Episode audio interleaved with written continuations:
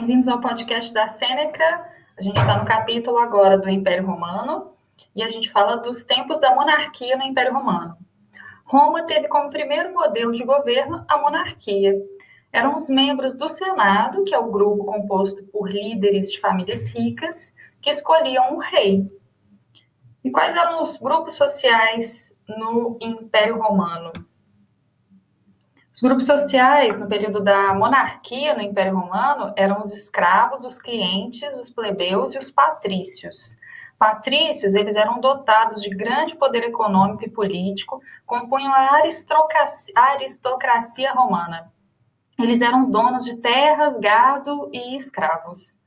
Os plebeus, mesmo sendo a parcela mais numerosa da sociedade naquela época, eles não tinham direitos políticos. Suas principais atividades eram artesanato, comércio, pastoreio e agricultura.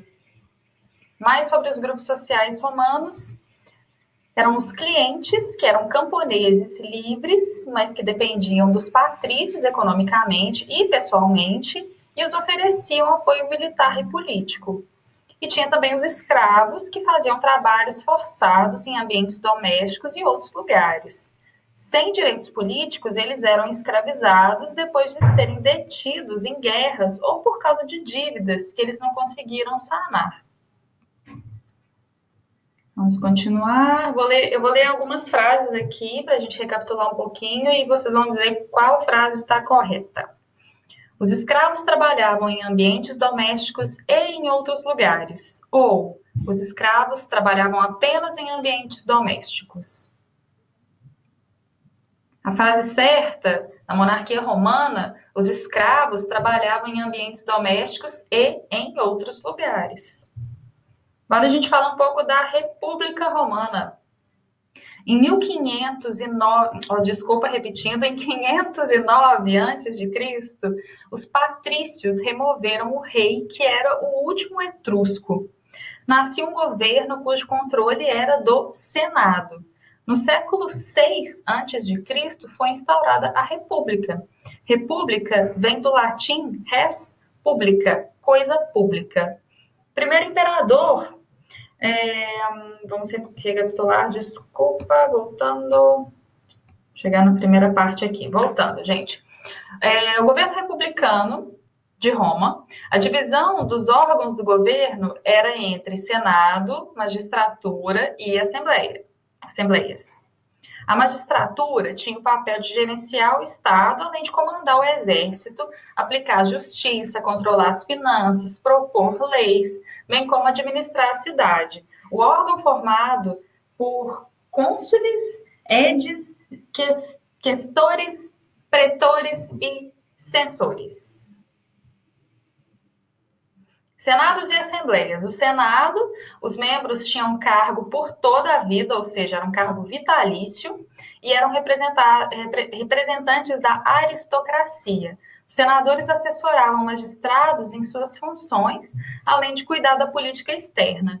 Já as assembleias poderiam ser por cúrias, que eram formadas por cidadãos conforme o local de nascimento ou de moradia, e os plebeus formavam as assembleias da plebe, já as assembleias por centúrias eram constituídas conforme a riqueza, além da participação no exército.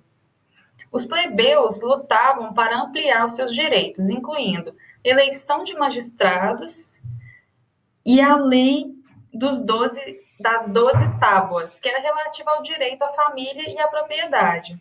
Em períodos diferentes, houve a eleição de Tibério Graco e Caio Graco como tribuno da plebe que era essa questão da eleição de magistrados, um desejo dos plebeus. O que, que eles desejavam? Reforma agrária para limitar a área da propriedade no campo e promover distribuição de terra entre os camponeses. Alguns marcos desse período da República Romana foram as conquistas militares, a expansão territorial, o aumento dos direitos dos plebeus e redução do poder dos patrícios, e generais do exército conquistaram mais prestígio. Dois generais com prestígio e poder político foram Mário, que era a favor da plebe, cônsul diversas vezes e levou a mudanças no exército, e Silas, que era a favor da aristocracia e que instaurou um governo de modelo ditatorial. O primeiro imperador romano, vou recapitular, desculpa, recapitulando, alguns generais de, de prestígio, vou, antes de falar do primeiro imperador, é melhor falar dos alguns generais de prestígio. São eles Júlio César, Pompeu e Crasso. Eles deram origem ao primeiro triunvirato romano, que era um governo de três pessoas. Depois, o segundo triunvirato foi com Marco Antônio, Otávio e Lépido.